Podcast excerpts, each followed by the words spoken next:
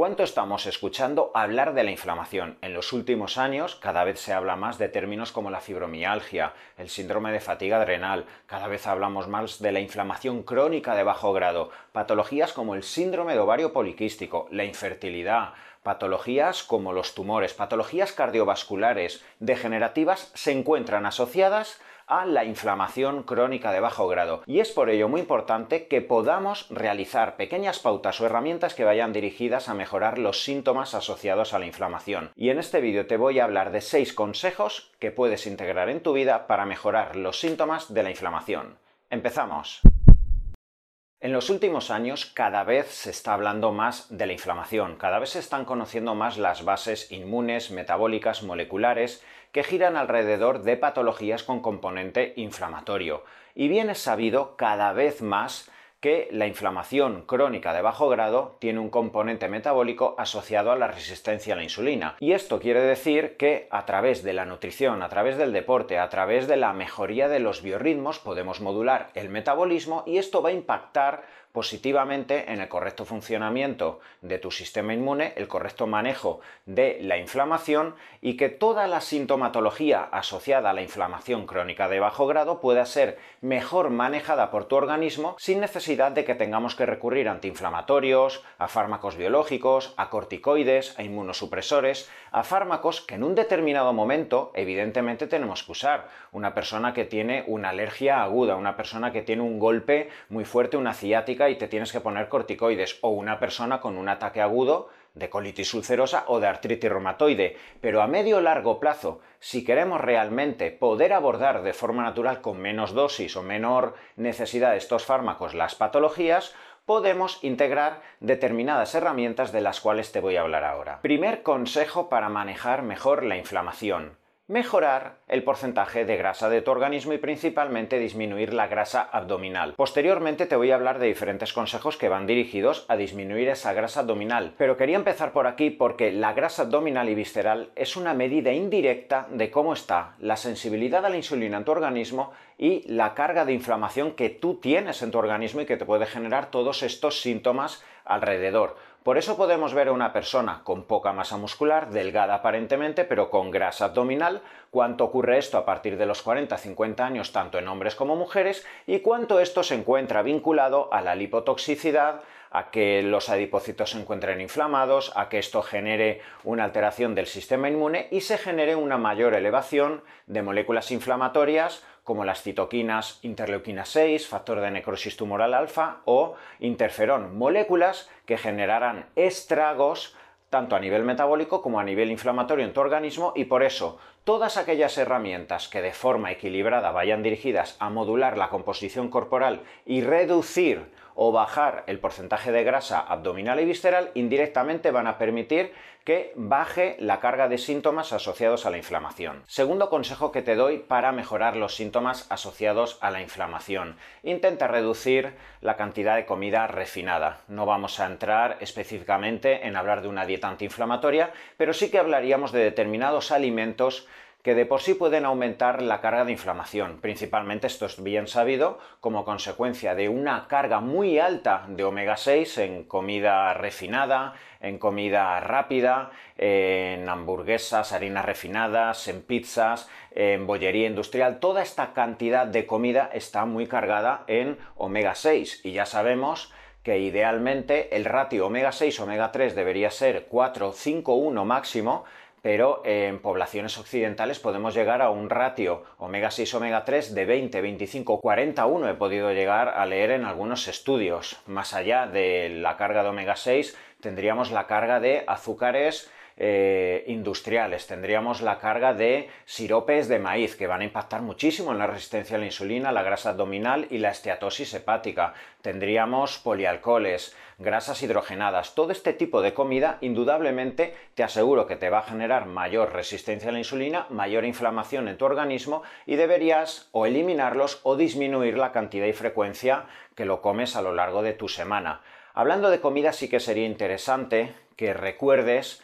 que el ayuno intermitente puede beneficiarte a nivel inmunológico. Quizá si hablamos de esa consecución de la autofagia tendríamos que irnos a ayunos más profundos, de 48 o 72 horas, no ese es el fin. Para mí la autofagia se promueve diariamente, mucho mejor a través del deporte que del ayuno intermitente, pero sobre todo todas aquellas personas que tienen problemas gastrointestinales, que tienen problemas de sobrecrecimiento bacteriano, de permeabilidad intestinal, un ayuno intermitente básico de 13-14 horas puede modular muchísimo la inflamación de tu sistema intestinal, puede favorecer la mejoría en la funcionalidad de tu flora intestinal, puede favorecer una mejoría de tu permeabilidad intestinal y esto indirectamente mejorar en la inflamación que tengas. Tercer consejo que te doy para mejorar los síntomas de la inflamación. Haz deporte y haz deporte de forma equilibrada. El deporte de alta intensidad ha demostrado claramente mejorar la autofagia, promover la biogénesis mitocondrial, promover la eliminación de tóxicos derivados del metabolismo celular y esto dos tres días a la semana, si lo puedes realizar incluso en ayunas, con la glucosa baja, con un entorno donde se mejora la sensibilidad a la insulina, te va a mejorar reducir la inflamación y mejorar el funcionamiento de tu sistema inmune. Pero el ejercicio anaeróbico del cual tanto te hablo durante estos últimos años va a ser importantísimo para mejorar la inflamación. ¿Por qué? Por un lado también se especula que el ejercicio anaeróbico puede promocionar la autofagia, pero sobre todo porque si tú tienes más masa muscular y tú haces ejercicio de fuerza, vas a tener mejor sensibilidad periférica a la insulina en tus músculos, esto va a modular indirectamente que vayas bajando también la grasa abdominal y esto va a modular la inflamación crónica de bajo grado que se encuentra en tu organismo. Cuarto consejo que te doy para mejorar la sintomatología de la inflamación. Exponte al sol. Exponerte al sol, principalmente por la mañana, nos va a proporcionar dos grandes beneficios. Por un lado, la síntesis de vitamina D, vitamina D endógena, que ya sabemos que es inmunomoduladora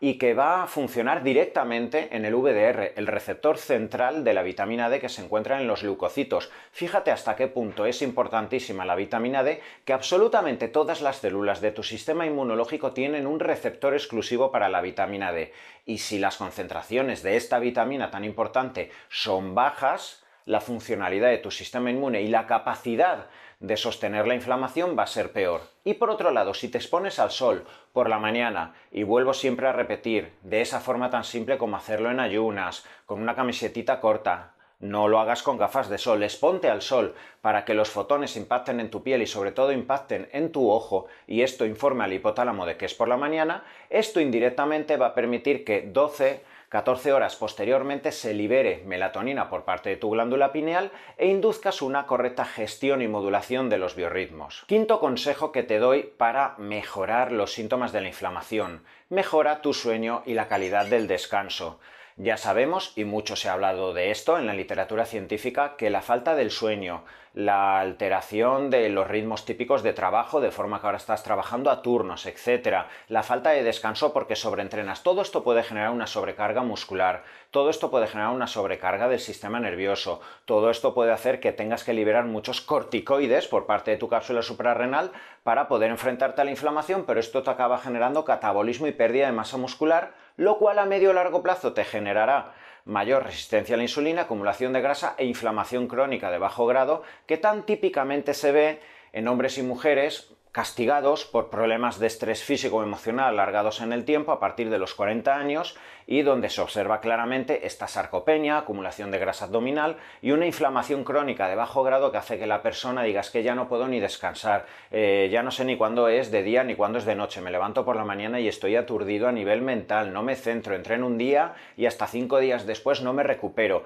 Esto en muchas ocasiones, por desgracia, es una de las consecuencias de que la persona hace muchos años ya de descansar, de tener un sueño profundo, de modular sus biorritmos, así que todas las herramientas que vayan dirigidas a intentar al menos recuperar en parte la calidad del sueño profundo y la calidad del descanso, indirectamente van a permitir que la inflamación crónica de bajo grado vaya disminuyendo. Sexto consejo que te doy para mejorar los síntomas de la inflamación. Suplementación.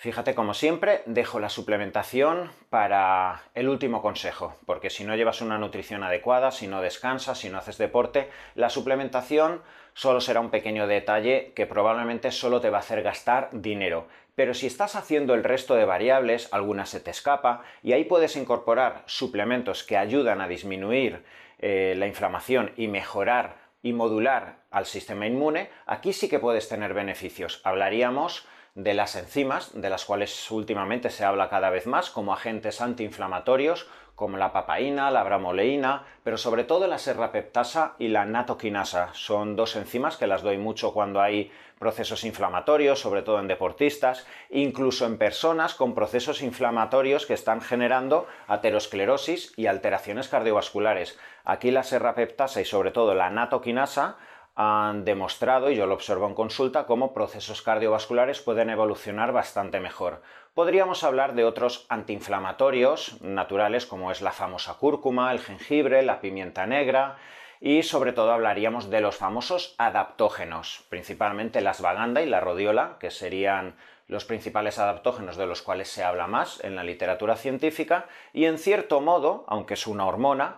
de venta libre en algunos países como en Estados Unidos, en Latinoamérica, de donde yo soy, en España, sí que tiene que estar prescrita por un médico y siempre aconsejo que la dosis te la diga un médico en función de tu analítica, pero la DEA sería la de hidroepiandrosterona, el gran adaptógeno que va a permitir que a partir de los 35 o 40 años los estragos que te pueda generar el cortisol, vivir en simpaticotonía inundado de adrenalina, de noradrenalina, no favorecer el descanso, pueda ser compensado. Y a partir de los 35 o 40 años perdemos mucho la concentración adecuada de DEA en sangre y es aquí donde, guiado por un profesional, quizás se puede plantear una reposición terapéutica o en las fases de estrés o de forma crónica, pero siempre adaptado al contexto clínico. Desde que cada vez tenemos más constancia de que patologías cardiovasculares, neurovasculares, metabólicas, oncológicas tienen un componente inflamatorio, cada vez somos más conscientes de intentar encontrar fármacos y ayudas médicas que van dirigidas a bajar la inflamación, pero también debemos ser conscientes de la importancia de poder integrar diferentes herramientas que en el día a día